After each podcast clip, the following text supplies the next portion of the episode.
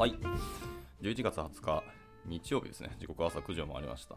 えー、昨日も大変に申し訳ないです。昨日はですね、あのーフロントエンドカンファレンス沖縄がありましてですね、まあ、それの登壇があって、朝9時のリハーサルだったってことを思い出してですね、すみません、朝活を急遽スキップしてしまいました。はい、今日はやっていきたいと思います。おはようございます。夢見のキースこと桑原です。では、えっと、本日も朝活を始めていきたいなと思います。で、えっとですね、相変わらずちょっと朝寝坊しまって遅くなってしまって申し訳ないんですけど、昨今ですね、JavaScript のフレームワークで、なんか比較対象がものすごく増えましたねっていうのがすごく思ってます。まあ、数年後には消えるものもどうせあるんでしょうねというのはもう前提の上で、ただ、まあ、どんなコンセプトとか、あの新しい機能とか、はい、なんか新しい概念とかがもし入ってるんだったら、それは気になるところで、まあ、その設計だったり思想だったりコンセプトっていうのをちょっと、あの勉強したいなっていうのがあって、まあとりあえず、えーざっくりと比較記事を読んでいこうかなと思いました。で、今日は、えっと Astro と Next とリミックスの、まあ、比較対象の記事を見つけたので、それを読もうかなと思ってます。まあ、あの最近、その比較対象の JavaScript フレームワークでいうと、まあ、あの Next3 ももう出ましたので、Next3 がホットな話題の一つだと思います。で、あとは Next の13ですね。13が出て、なんか Get サーバーサイドプロップスが、えっとなんかなくなったんですよっけ？廃止になったみたいな噂を聞いて、僕まだ Next13 のあの更新リリースを読んでなくてですね、と大変に申し訳ないって感じですけど。で、その2つがまあやっぱりその比較対象の2大巨頭ですけど、まあ、そこから、えーまあ、今日タイトルありますけど、アストロってものと、あとはリミックスですね。これもあの最近すごい話題ですし、なんかちょいちょい名前を聞きますね。あのいろんな記事が出てるのを見てますので、まあ、この辺と、まあ、あとは、えっ、と、仮想ドームをやめたっていうそのスベルトと、まあ、スベルトはあのスベルトキットがとても熟成してきたなっていう感じが、昨日のフロントエンドカンファレンス沖縄でも、えー何本も登壇があってですね、あのまあ、 SvelteKit というよりも、まあ、なんか Vite の話が結構多かったイメージはありますけど、でも SvelteKit の話も2、3本出てて、やっぱすごく話題なんだなっていうか、いいフレームワークだなと思いました。で、あとは、えっ、と、 Solid JS ですね。はい。えー、ソリッド JS もそのなんか、いわゆる、えー React における Next.js みたいなやつがあって、まあ、それのような名前ちょ名前忘れましたけど、ソリッド JS のやつもあると。で、まあ、その2つが、その仮想ドームをやめましたっていう系のフレームワークでの、なんか、なんとなく僕の中で二大巨頭なのかなと思ってました。で、えー最後、なんだっけ。あ僕があの最近注目しているあの既存のプロジェクトの JS をかなり削減できるしあのとにかく高速だっていうクイックっていうフレームワークがありますね。はい。っていうところで、もう本当に最近比較するものが多すぎてですね、あのキャッチアップ追いつかんし、もうもう本当に手伝ってほしいっていうか、もうみんな誰か、全部の比較記事皆さん誰か書いてくれって感じの気分です。はい。こんな同時に JavaScript フレームワーク6個7個、あの比較対象が出るとは想像しなかったので大変なんですけど、はい。まあそんなところで、え今日は、えそのうちの3つですね、の比較の記事を読んでいこうと思います。で、この記事はですね、えー、と2027年の6月2日なので、ちょっと古いかもしれないですね。5ヶ月前、約半年いかないかぐらいの前の記事なので、ちょっと古いかもしれないですし、あの JS のフレームワークってやっぱりあの進化とか変化がとても早いものなので、せっかく今の仕様で作ったっていうのに気づいたら 新しい機能入ったとか、これもう必須以上になったよとか結構あるので、まあ、あくまで参考として、まあ、一回読んでいこうかなと思っています。はい。まあ、ちょっと前置き長くなったんですけど、じゃあ早速入っていきたいと思います。えーまずは、えーサマリー TLDR ですね。えこの記事では、えーとウェブアプリを構築するための3つの人気フレームワーク、えー、アストロ、えー、ネクスト、えー、リミックスの、まあ、3つを比較します。えパフォーマンス、えハイドレーション、えまたユースケース、サーバーサイドレンダリング、使いやすさ、えコードスプリッティング、あと統合などなどの、え側面を比較していこうかなというふうに思ってますと。あなたのプロジェクトに最適なフレームワークどれかっていうのを、まあ、ぜひぜひあのご覧ください。まあこの記事でおそらく多分結論は言わないと思いますし、あのこれがあなたにとってベストっていうわけではなく、それぞれの良し悪しを多分語って、皆さんで聞いてねっていう話だと思いますけど、まあまあ読んでいきたいと思います。モダンなフレームワークの導入っていうのは、高速なウェブサイトを構築する上で革命的なことでした。でこれらのフレームワークの多くっていうのは、まあ、 React の素晴らしさを活用し、ルーティング、サーバーサイドレンダリング、SEO などの、 React の制限を一切受けない優れた製品っていうのを作り出しています。で、どのフレームワークが最適かを知ることとは、えーフレームワークの徹底的な研究がやっぱり不可欠です。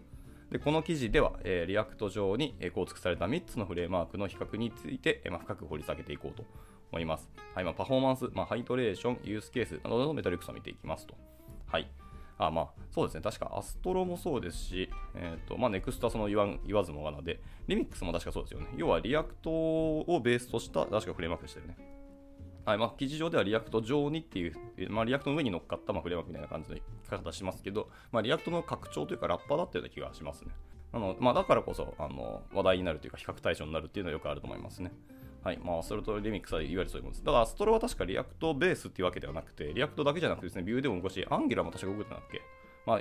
あのメインとなる、えーと、JS フレームワークは別に何でもいいよみたいなところが記載あったような記憶です。ちょっと漠然としますけど、ちょっとももしかして間違ったらごめんなさい。っていうところで、まあでも一応 React でも使えるっていうところで、今回の比較対象に上がったんだろうなと思います。はい。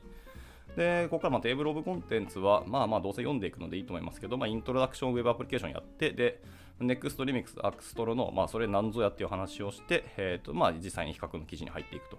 で、えーと、比較の、えー、ベースとなる考え方は、まずパフォーマンス、で続いて hydration、で続いてユースケース、で4つ目にサーバーサイドレンダリング、で最後は、えーと、使い勝手ですね、 ease of use です。っていうとこの使い勝手のところ、アート、コード、でラストが code splitting ですね。この6個の項目に分けているっていうところですね。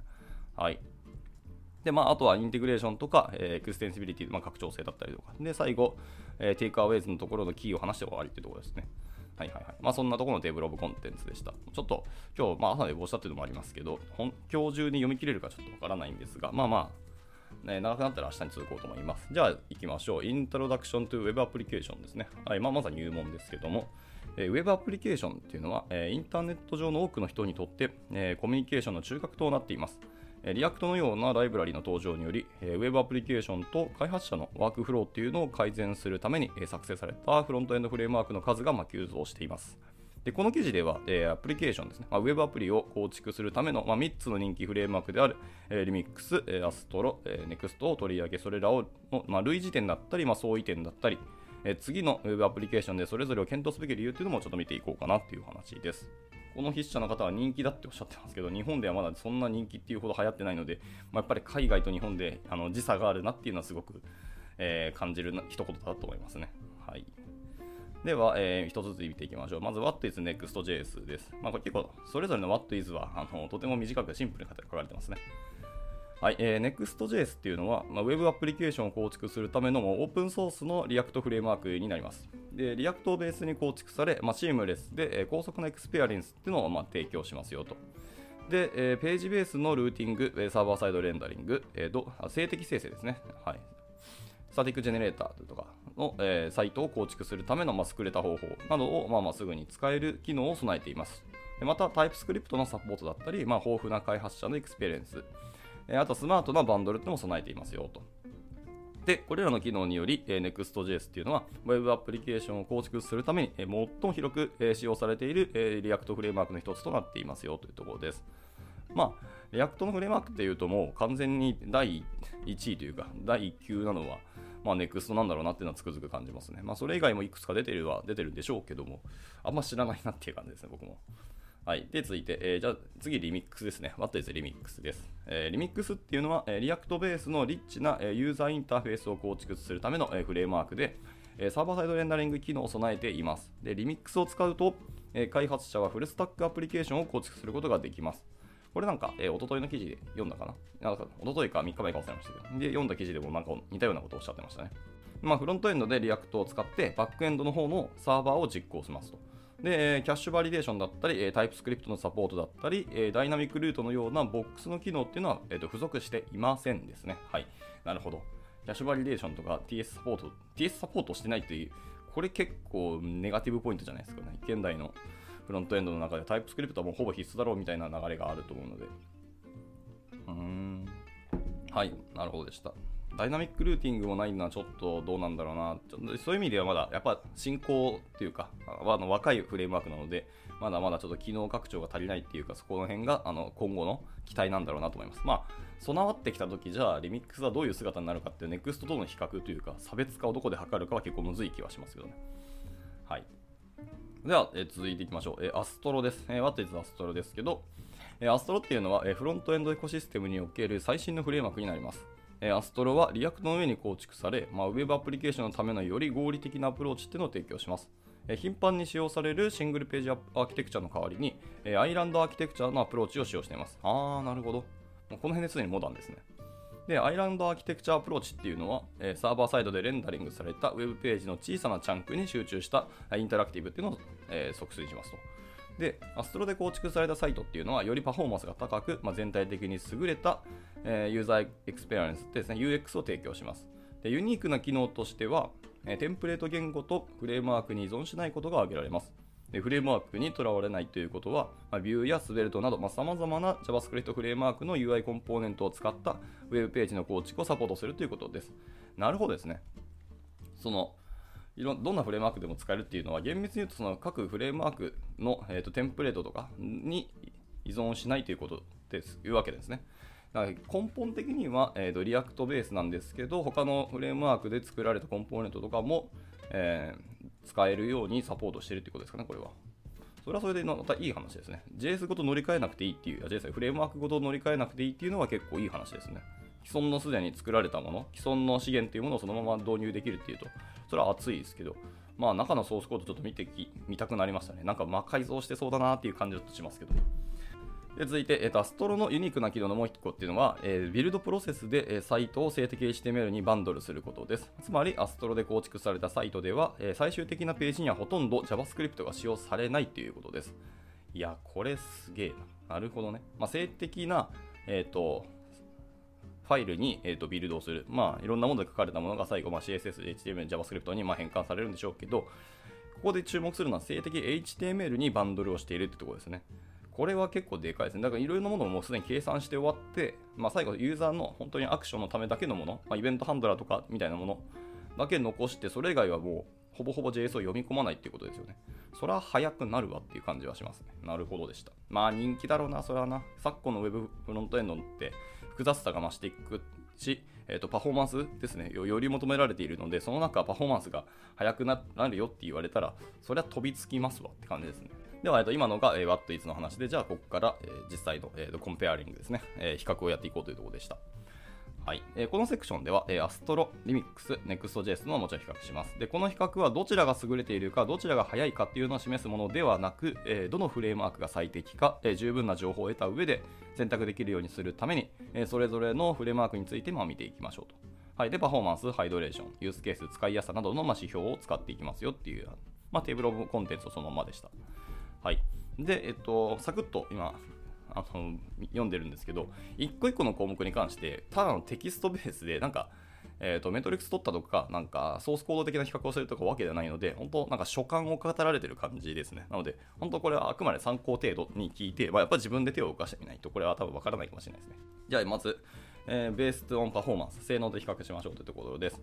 え Astro っていうのは、えスピード重視で作られているため、まあ、それなりにやっぱ速いですよと。で、 island architecture のアプローチっていうのは、まあ、オンサイトエンジンで非常に上位に、え表示されるため、まあ、SEO 対策にもやっぱり強いと。はあね。で優れた user experience を提供し、え定型的なコードというのを削除しますと。えまたほとんどの CSS ライブラリとフレームワークをサポートしているため、スタイルサポートのための優れた機能、ま、基盤っていうのが付属していると。なんか夢のようなフレームワークに聞こえますね。こうやって切ると。 Astro って。へえ。まあ、実際使ってみたらその開発体験ってどうなんだろうっていうのはやっぱ気になりますけど、なんか、 end user、本当にユーザーエクスペリエンス、UX に関する、えー、とことにかなりフォーカスを置いたフレームワークだなっていうような感じがしますね。それはとてもいい話で、ただまあ実装する僕らが意外と時間かかるとか、結構いいね、闇があるなっていう感じなフレームワークは多分僕らが敬遠しがちなので、それはそれでどうなのっていう感はありますが、まあ、ビジネス観点でいくと Astro っていうのが選ばれるような気がしました。で、続いて、えー、リミックスですね。リミッ X は、えー、サバサーバー上で並列にデータをロードすることによって、え、より高速なデータ取得を誇りますと。えー、Remix はサーバーサイドレンダリングをサポートしていて、えまあ、サーバー上でページをプリレンダリングします。おー、はいはい。Next で持っているそのプリレンダリングの概念もこっちに組み込まれてるんですね。で、えー、Astro では JavaScript をほとんど使わずに、まあ、静的バンドルされた HTML ドキュメントが得られますが、リミットでは、リミック Remix ではそうではないと。まあ、いわゆるサーバー側の方に、えー、面倒いこととか、あの重い処理を全部バッとぶち投げると。いうところで、まあ、フロントエンドはその計算されたものが返ってくるという、まあ、本当 server side rendering ベースのことをやる、もしくは pre-rendering のことをやるということですね。これはこれでいいんですけど、えっ、ー、と、 React の次期、えー、機能のま目玉である、えー、 server components、React Server Components の話、どうすんだろうってちょっと僕思ってるんですけど、ね、かなりバッティングするというので、でもさらにリミックスはその React 上に乗っかったものなので、まあ、それを踏まえた上でのそのサーバーサイドのレンダリングをサポートしているような機能になっているんだったら、まあ、なんかそれはそれでいい話ではあるけど、そしたらもうネクストで良くないっていう気がしてくるので、まあ、ここが比較対象なんでしょうね。ちょっと気になりますけど。はい、で続いて Next.js ですね。え Next.js は静的ビルドとサーバーサイドレンダリング機能というのを誇ります。また、え Next.js はデータを取得するための様々なメソッドをすぐに利用することができます。で、まあ、ISR、まあ、 incremental 静的生成ですね。とか、まあ、CSR、まあ、いわゆる client side rendering ですね。で、SSG、まあ、 static site generation ですね。で、えラスト SSR、え server side rendering などがあります。まあ、4つの、えっ、と、レンダリングの方法っていうのをあのサポートしてますよと。で、また、え CSS フレームワークや、まあ、ライブラリーも全然サポートしているというところで、まあ、かなりサポート手厚いフレームワークだっていうのは、まあ、まあ、皆さんもすでに使われていると思うのでご存知だと思います。まあ、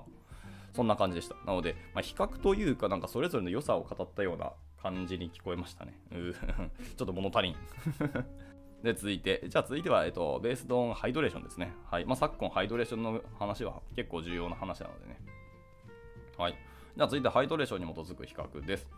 えー、ハイドレーションっていうのは、えー、クライアントサイトの JavaScript が静的な HTML ページを、えー、動的なページに変換する技術になります。はいはいはい。でこれによって、まあ、ユーザーっていうのは、えページ上にレンダリングされたコンポーネントを見ることができますが、え event handler が不足しているため、えー、素晴らしい user experience を得ることができます。えー、静的なページでは、えー、ユーザーのユーザーとのインタラクションの前に hydration が発生します。そうね。でそのため、え user experience が低下しますよと。はい、また、まあ、システム的にはいわゆるオーバーヘッド的なものも発生するというところですよね。なので、できればそのハイドレーションが、えー、少ない方が本当はいいとは僕は思ってたりしますし、まあ、ハイドレーションがあっても仕方ないんですけど、まあ、それがどれだけ早いのかっていうのは結構重要かと思ったりしますね。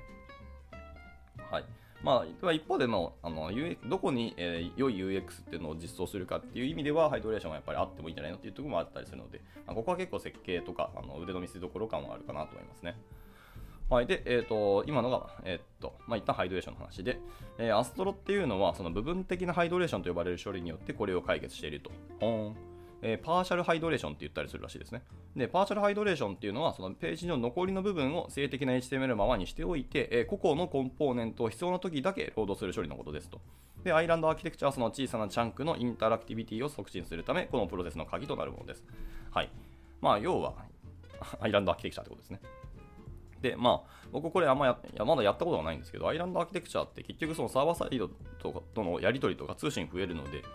果たしてそれはそれでどうなのっていう気は僕はしていますけどね。うん、まあもちろん、あのー、必要なものを必要な取るとけ取りに行くので、画面の方ですね、側の方では、えー、初期のもそうだし、レンダリングがそんなに遅くならないっていう、それはメリット大きいですよね。全部が全部一旦全部ドーッと取ってきて、で、それを中で HTML とかわちゃわちゃ計算処理をして、で、最後レンダリングするときは画面上のものだけってなったら、結果そのオーバーヘッドの処理がありますね。処理のオーバーヘッドが発生するので重いよねっていうのはあるので、いいんですけど、その辺通信周りどうなんだろうが、やっぱり僕はどうしても気になりますね。はい。まあ、早いことは正義ではありますが、じゃあ、ユーザーのギガを使っていいのかっていうのはなんか別の議論な気はしました。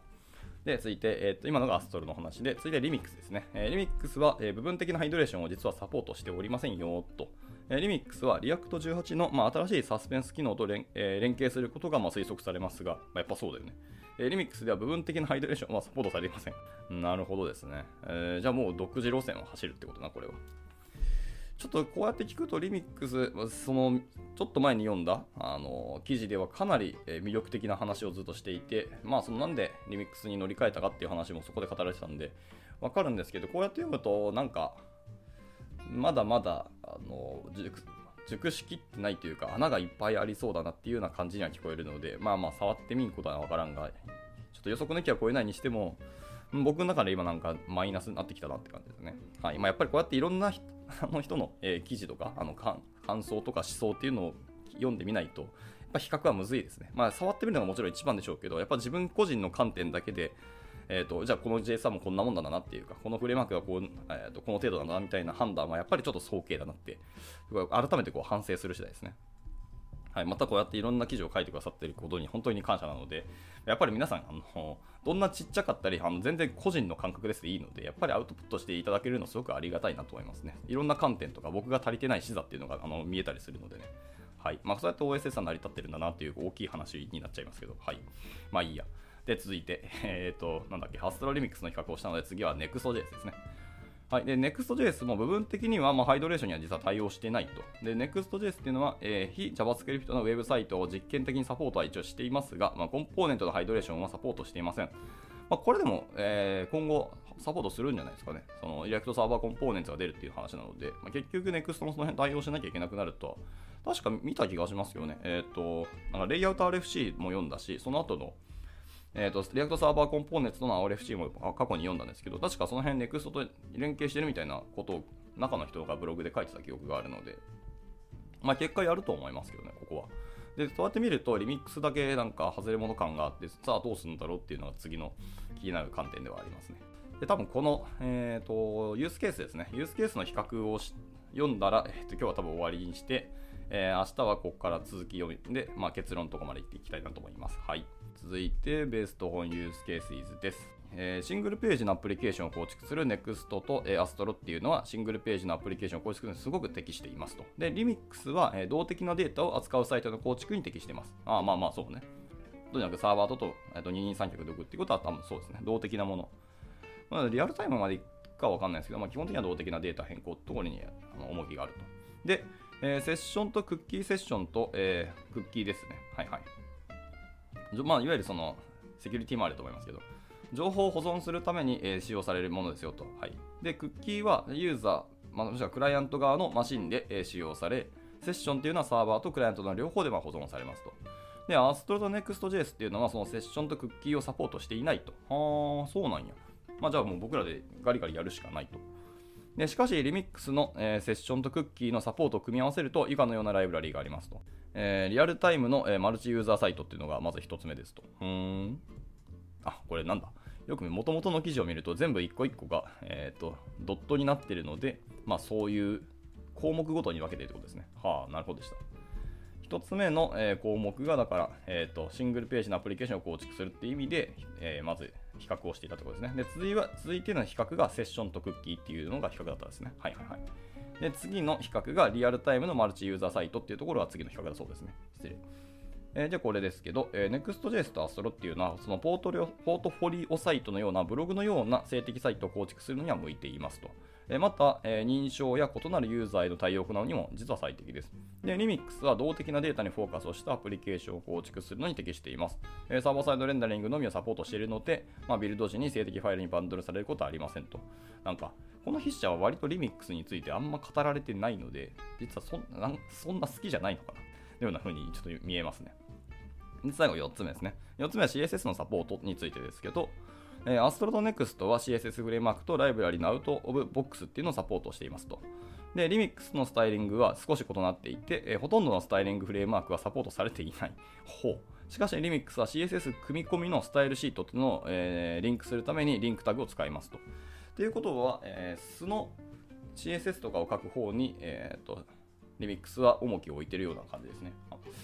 うーん、なんかやっぱこうやって見ると開発体験リミックスすごく僕は低いようにどうしても聞こえちゃいますね。まあ皆さんどう思うかわかんないし、まあ別にフレームワーク使わなくてもよくないっていう、まあ SAS とかなんかオールド CSS 使って、えガリガリ書く方がいいっていうのだったら別にいいと思いますし、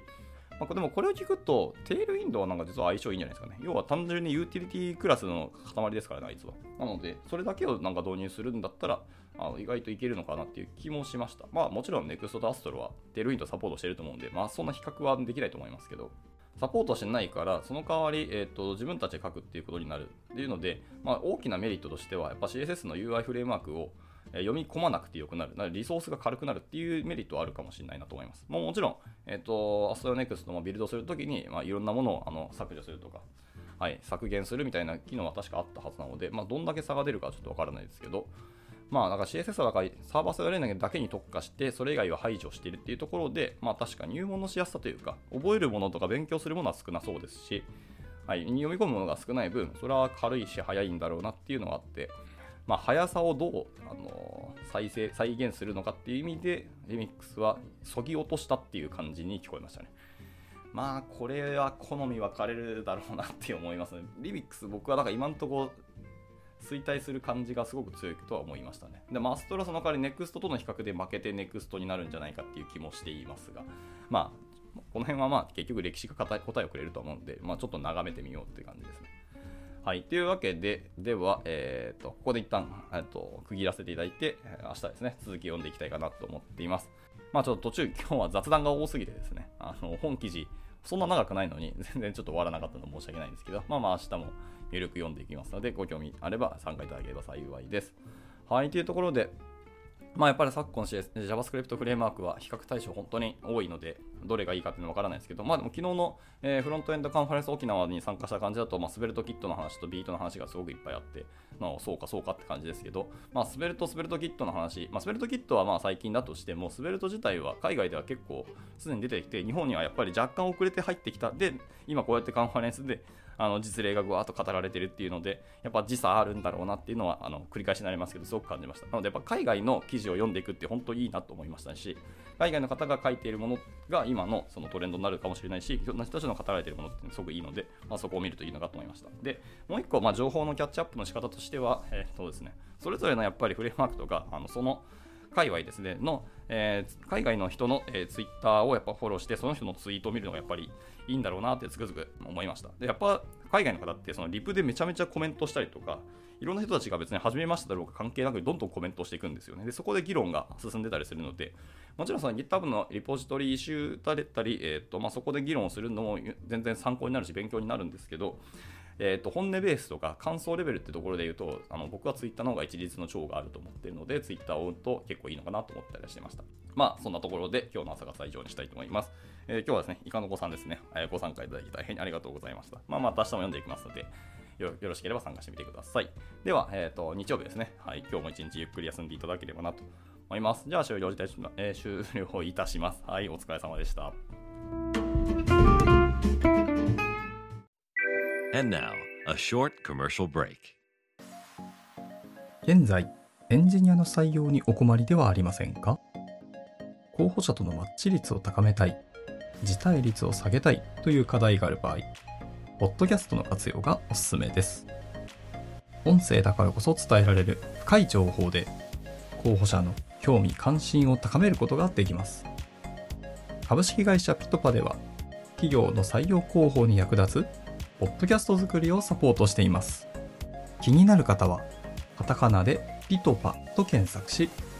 X またはホームページのお問い合わせより、ぜひご連絡ください。